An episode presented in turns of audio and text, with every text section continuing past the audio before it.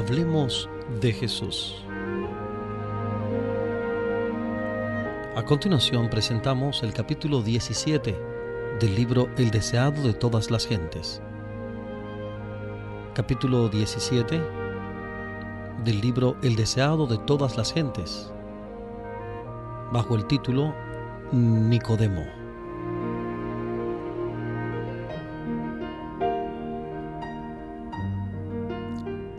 Nicodemo ocupaba un lugar elevado y de confianza en la nación judía. Era un hombre muy educado y poseía talentos extraordinarios.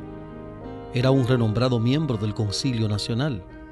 Como otros, había sido conmovido por las enseñanzas de Jesús. Aunque rico, sabio y honrado, se había sentido extrañamente atraído por el humilde Nazareno. Las lecciones que habían caído de los labios del Salvador le habían impresionado grandemente y quería aprender más de estas verdades maravillosas. La autoridad que Cristo ejerciera al purificar el templo había despertado el odio resuelto de los sacerdotes y gobernantes. Temían el poder de este extraño. No habían de tolerar tanto atrevimiento de parte de un oscuro Galileo. Se proponían acabar con su obra pero no estaban todos de acuerdo con este propósito. Algunos temían oponerse a quien estaba tan evidentemente movido por el Espíritu de Dios. Recordaban cómo los profetas habían sido muertos por reprender los pecados de los dirigentes de Israel. Sabían que la servidumbre de los judíos a una nación pagana era el resultado de su terquedad en rechazar las reprensiones de Dios. Temían que al maquinar contra Jesús los sacerdotes y gobernantes estuviesen siguiendo en los pasos de sus padres y hubiesen de atraer nuevas calamidades sobre la nación. Nicodemo participaba de estos sentimientos. En un concilio del Sanedrín, cuando se consideraba la conducta que se debía seguir para con Jesús, Nicodemo aconsejó cautela y moderación. Hizo notar con insistencia que si Jesús estaba realmente investido de autoridad de parte de Dios, sería peligroso rechazar sus amonestaciones. Los sacerdotes no se atrevieron a despreciar este consejo y por el momento no tomaron medidas abiertas contra el Salvador. Desde que oyera a Jesús, Nicodemo había estudiado ansiosamente las profecías relativas al Mesías, y cuanto más las escudriñaba, tanto más profunda se volvía su convicción de que era el que había de venir juntamente con muchos otros hijos de Israel, había sentido honda angustia por la profanación del templo. Había presenciado la escena cuando Jesús echó a los compradores y vendedores, contempló la admirable manifestación del poder divino, vio al Salvador recibir a los pobres y sanar a los enfermos, vio las miradas de gozo de éstos y oyó sus palabras de alabanza, y no podía dudar de que Jesús de Nazaret era el enviado de Dios. Deseaba ardientemente entrevistarse con Jesús, pero no osaba buscarle abiertamente. Sería demasiado humillante para un príncipe de los judíos declararse simpatizante de un maestro tan poco conocido. Si su visita llegase al conocimiento del Sanedrín, le atraería su desprecio y denuncias. Resolvió, pues, verle en secreto, con la excusa de que si él fuese abiertamente, otros seguirían su ejemplo. Haciendo una investigación especial, llegó a saber dónde tenía el Salvador un lugar de retiro en el Monte de las Olivas. Aguardó hasta que la ciudad quedase envuelta por el sueño, y entonces salió en busca de Jesús. En presencia de Cristo, Nicodemo sintió una extraña timidez, la que trató de ocultar bajo un aire de serenidad y dignidad. Rabí dijo, sabemos que has venido de Dios como maestro, porque nadie puede hacer estas señales que tú haces si no fuere Dios con él. Hablando de los raros dones de Cristo como maestro y también de su maravilloso poder de hacer milagros, esperaba preparar el terreno para su entrevista. Sus palabras estaban destinadas a expresar e infundir confianza, pero en realidad expresaban incredulidad no reconocía a Jesús como el Mesías, sino solamente como maestro enviado de Dios. En vez de reconocer este saludo, Jesús fijó los ojos en el que le hablaba, como si leyese en su alma.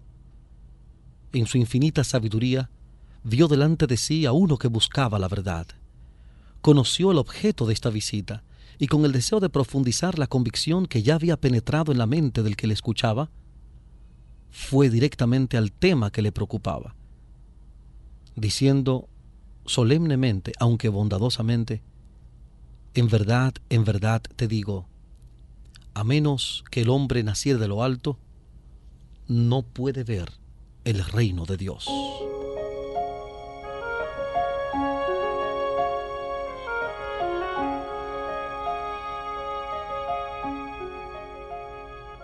Estamos presentando la lectura sin comentario del capítulo 17 del libro El deseado de todas las gentes capítulo 17, Nicodemo. Esta historia también se encuentra en su Biblia, en el Evangelio según San Juan, capítulo 3.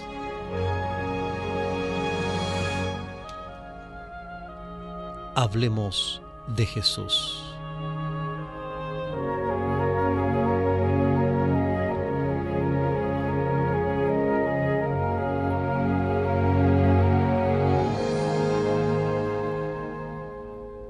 Nicodemo había venido al Señor pensando entrar en discusión con él, pero Jesús descubrió los principios fundamentales de la verdad. Dijo a Nicodemo, no necesitas conocimiento teórico tanto como regeneración espiritual. No necesitas que se satisfaga tu curiosidad, sino tener un corazón nuevo. Debes recibir una vida nueva de lo alto antes de poder apreciar las cosas celestiales hasta que se realizase este cambio, haciendo nuevas todas las cosas, no producirá ningún bien salvador para ti el discutir conmigo mi autoridad o mi misión. Nicodemo había oído la predicación de Juan el Bautista, concerniente al arrepentimiento y el bautismo, y cuando había señalado al pueblo a aquel que bautizaría con el Espíritu Santo. Él mismo había sentido que había falta de espiritualidad entre los judíos, pero en gran medida estaban dominados por el fanatismo y la ambición mundanal. Había esperado que se produjese un mejor estado de cosas al venir el Mesías. Sin embargo, el mensaje escrutador del Bautista no había producido en él convicción de pecado. Era un fariseo estricto y se enorgullecía de sus buenas obras. Era muy estimado por su benevolencia y generosidad en sostener el culto del templo y se sentía seguro del favor de Dios. Le sorprendió la idea de un reino demasiado puro para que él lo viese en la condición en que estaba. La figura del nuevo nacimiento que Jesús había empleado no era del todo desconocida para Nicodemo. Los conversos del paganismo a la fe de Israel eran a menudo comparados a niños recién nacidos. Por lo tanto, debió percibir que las palabras de Cristo no habían de ser tomadas en su sentido literal. Pero por virtud de su nacimiento como israelita, se consideraba seguro de tener un lugar en el reino de Dios. Le parecía que no necesitaba cambio alguno. Por eso le sorprendieron las palabras del Salvador. Le irritaba su íntima aplicación a sí mismo. El orgullo del fariseo contendía contra el sincero deseo del que buscaba la verdad. Se admiraba de que Cristo le hablase así, sin tener en cuenta su posición de príncipe de Israel. La sorpresa le hizo perder el dominio propio y contestó a Cristo en palabras llenas de ironía. ¿Cómo puede el hombre nacer siendo viejo? Como muchos otros, al ver su conciencia confrontada por una verdad aguda, demostró que el hombre natural no recibe las cosas del Espíritu de Dios. No hay nada en él que responda a las cosas espirituales porque las cosas espirituales se disciernen espiritualmente.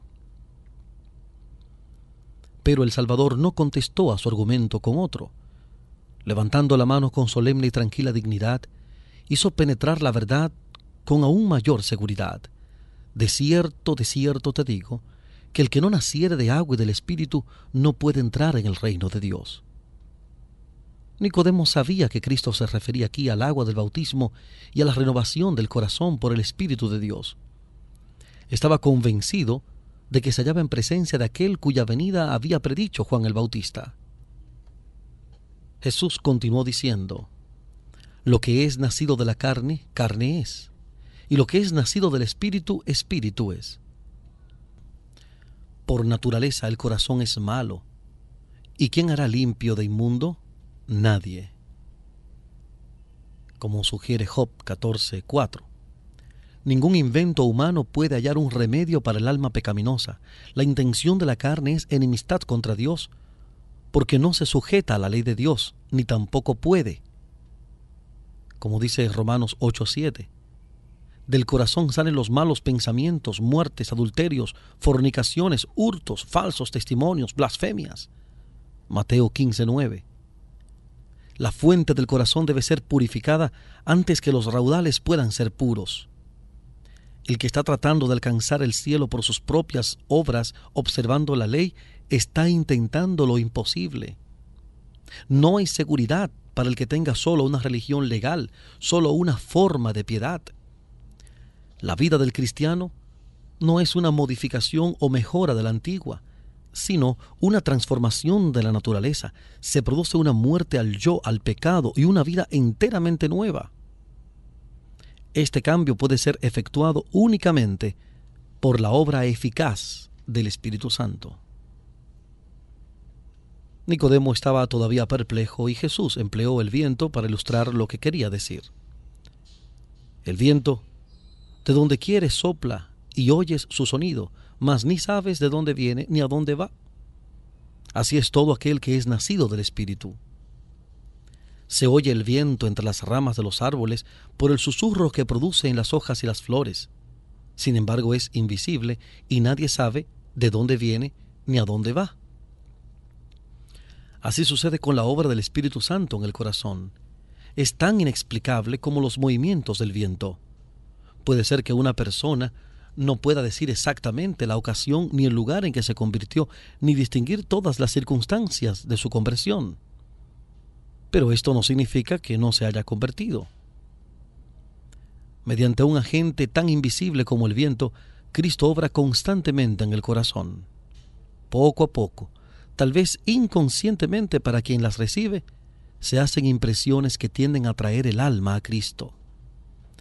Dichas impresiones pueden ser recibidas meditando en Él, leyendo las escrituras u oyendo la palabra del predicador viviente. Repentinamente, al presentar el Espíritu un llamamiento más directo, el alma se entrega gozosamente a Jesús. Muchos llaman a esto conversión, conversión repentina, pero es el resultado de una larga intercesión del Espíritu de Dios, es una obra paciente y larga. Aunque el viento mismo es invisible, produce efectos que se ven y se sienten. Así también la obra del Espíritu en el alma se revelará en toda acción de quien haya sentido su poder salvador. Cuando el Espíritu de Dios se posesiona del corazón, transforma la vida. Los pensamientos pecaminosos son puestos a un lado, las malas acciones son abandonadas, el amor, la humildad y la paz reemplazan a la ira, la envidia y las contenciones. La alegría reemplaza la tristeza y el rostro refleja la luz del cielo. Nadie ve la mano que alza la carga, ni contempla la luz que desciende de los atrios celestiales. La bendición viene cuando por la fe el alma se entrega a Dios. Entonces ese poder que ningún ojo humano puede ver, crea un nuevo ser a la imagen de Dios.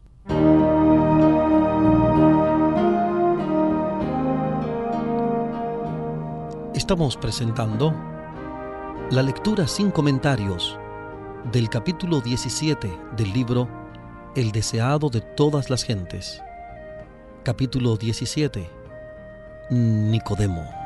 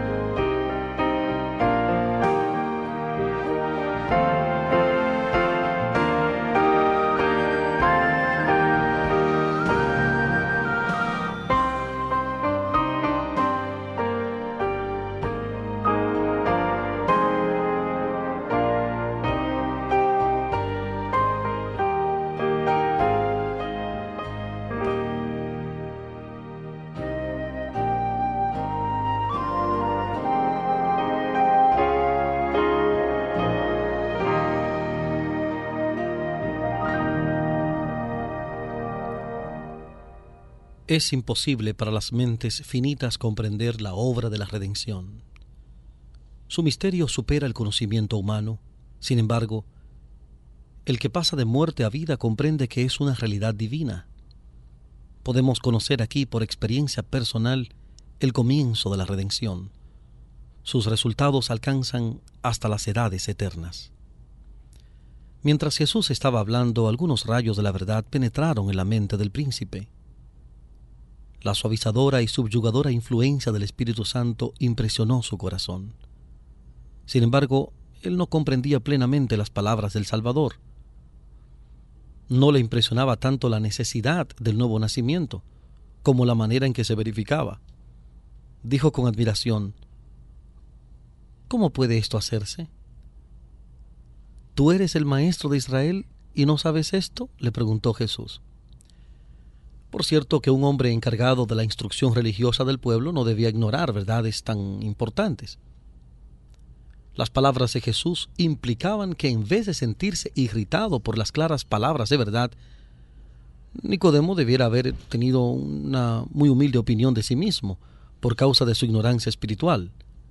Sin embargo, Cristo habló con tan solemne dignidad y sus miradas y su tono expresaban tan ferviente amor que Nicodemo no se ofendió al cerciorarse de su humillante condición. Pero mientras Jesús explicaba que su misión en la tierra consistía en establecer un reino espiritual en vez de temporal, su oyente quedó perturbado. En vista de esto Jesús añadió, Si os he dicho cosas terrenas y no creéis, ¿cómo creeréis si os dijere las celestiales? Si Nicodemo no podía recibir las enseñanzas de Cristo que ilustraban la obra de la gracia en el corazón, ¿cómo podría comprender la naturaleza del glorioso reino celestial? Si no discernía la naturaleza de la obra de Cristo en la tierra, no podría comprender su obra en el cielo. Los judíos a quienes Jesús había echado del templo aseveraban ser hijos de Abraham, pero huyeron de la presencia del Salvador porque no podían soportar la gloria de Dios que se manifestaba en él. Así dieron evidencia de que no estaban preparados por la gracia de Dios para participar en los ritos sagrados del templo. Eran celosos para mantener una apariencia de santidad, pero descuidaban la santidad del corazón. Mientras que eran muy quisquillosos en cuanto a la letra de la ley, estaban violando constantemente su espíritu. Necesitaban grandemente este mismo cambio que Cristo había estado explicando a Nicodemo, un nuevo nacimiento moral, una purificación del pecado y una renovación del conocimiento de la santidad. No tenía excusa la ceguera de Israel en cuanto a la regeneración.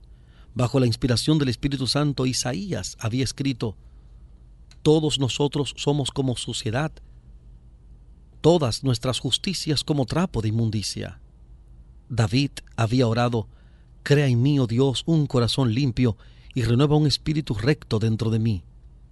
Y por medio de Ezequiel había sido hecha la promesa, y os daré corazón nuevo, y pondré espíritu nuevo dentro de vosotros.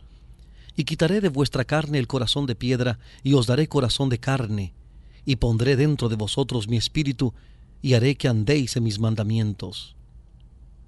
Estas declaraciones en Isaías 64.6, Salmo 51.10 y Ezequiel 36, 26 y 27.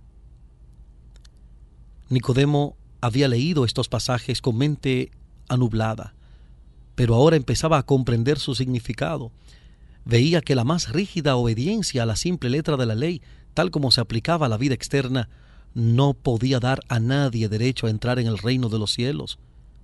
En la estima de los hombres su vida había sido justa y honorable, pero en la presencia de Cristo sentía que su corazón era impuro y su vida profana.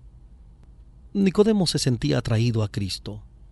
Mientras el Salvador le explicaba lo concerniente al nuevo nacimiento, sintió el anhelo de que ese cambio se realizase en él. ¿Por qué medio podía lograrse?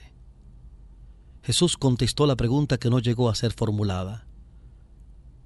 Como Moisés levantó la serpiente en el desierto, así es necesario que el Hijo del Hombre sea levantado, para que todo aquel que en él creyere no se pierda, sino tenga vida eterna. Este era terreno familiar para Nicodemo. El símbolo de la serpiente alzada le aclaró la misión del Salvador. cuando el pueblo de Israel estaba muriendo por las mordeduras de las serpientes ardientes, Dios indicó a Moisés que hiciese una serpiente de bronce y la colocase en alto en medio de la congregación. Luego se pregonó por todo el campamento que todos los que mirasen a la serpiente vivirían. El pueblo sabía muy bien que en sí misma la serpiente no tenía poder de ayudarle, era un símbolo de Cristo. Así como la imagen de la serpiente destructora fue alzada para sanar al pueblo, un ser en semejanza de carne de pecado, como sugiere Romanos 8.3, iba a ser el redentor de la humanidad, Muchos de los israelitas consideraban que el ceremonial de los sacrificios tenía virtud en sí mismo para libertarlos del pecado. Dios deseaba enseñarles que no tenía más valor que la serpiente de bronce. Debían dirigir su atención al Salvador, ya fuese para curar sus heridas o perdonar sus pecados. No podían hacer nada por sí mismos, sino manifestar su fe en el don de Dios. Habían de mirar y vivir.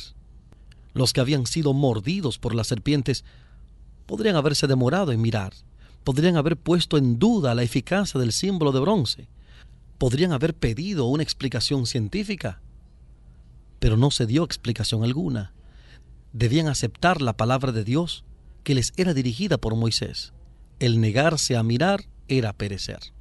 No es mediante controversias y discusiones como se ilumina el alma. Debemos mirar y vivir Nicodemo recibió la lección y se la llevó consigo. Escudriñó las escrituras de una manera nueva, no para discutir una teoría, sino para recibir vida para el alma.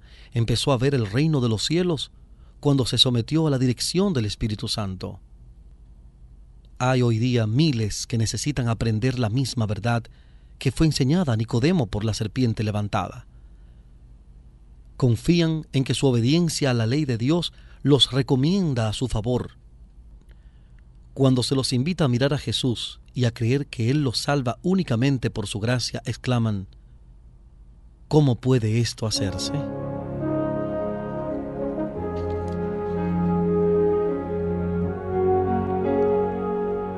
Estamos presentando la lectura sin comentarios del capítulo 17 del libro El deseado de todas las gentes capítulo 17, titulado Nicodemo.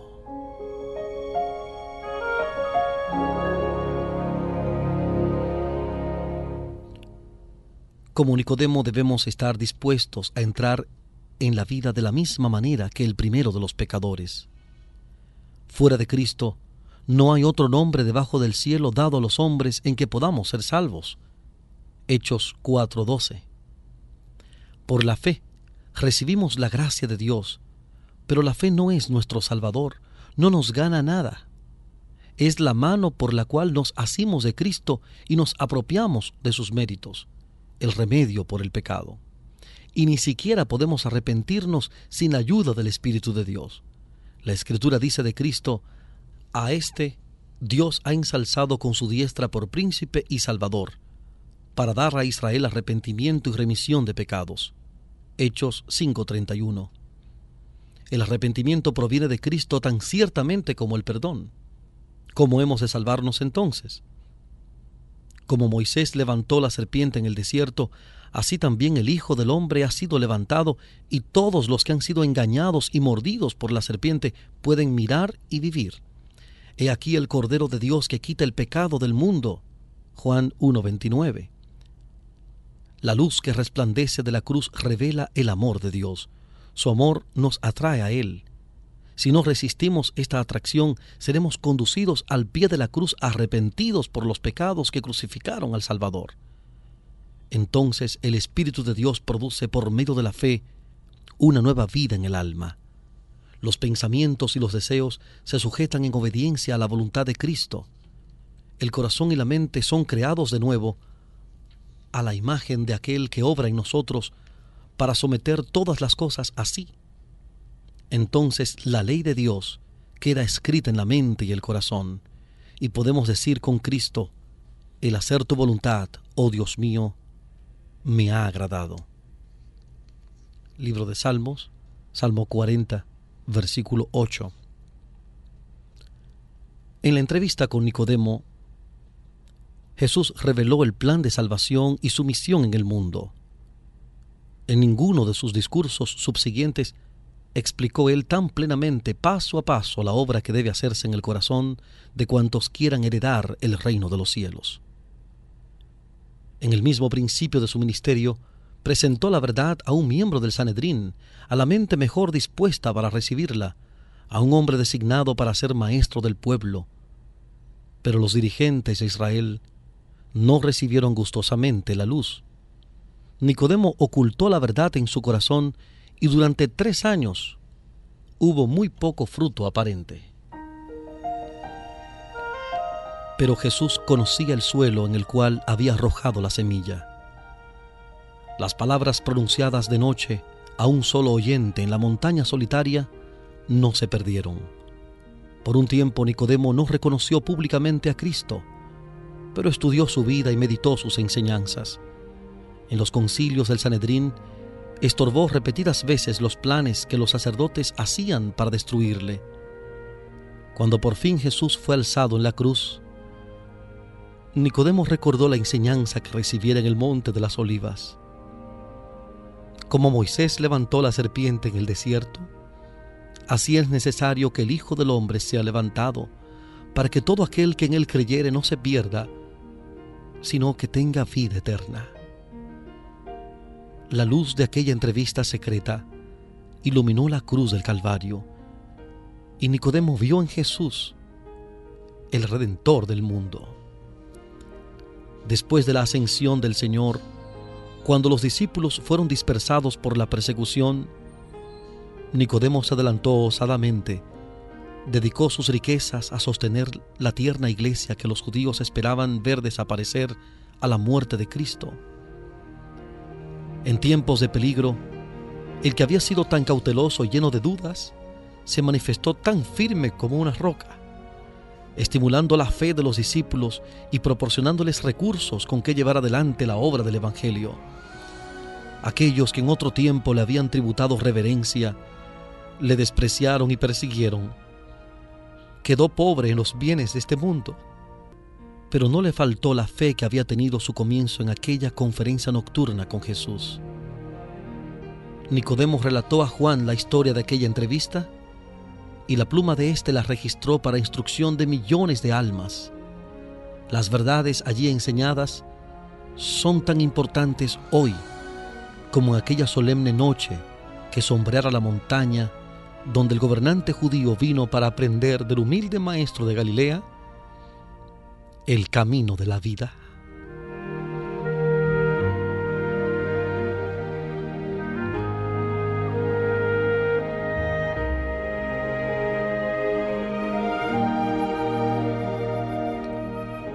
Hemos presentado la lectura sin comentarios del capítulo 17 del libro El deseado de todas las gentes capítulo 17 titulado Nicodemo. La historia de Nicodemo se encuentra en la Biblia, en el capítulo 3 del Evangelio según San Juan. San Juan capítulo 3.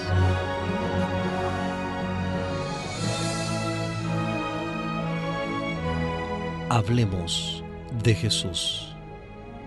Omar Medina quien les habla les agradece la fina gentileza de la atención dispensada. Que Dios les bendiga.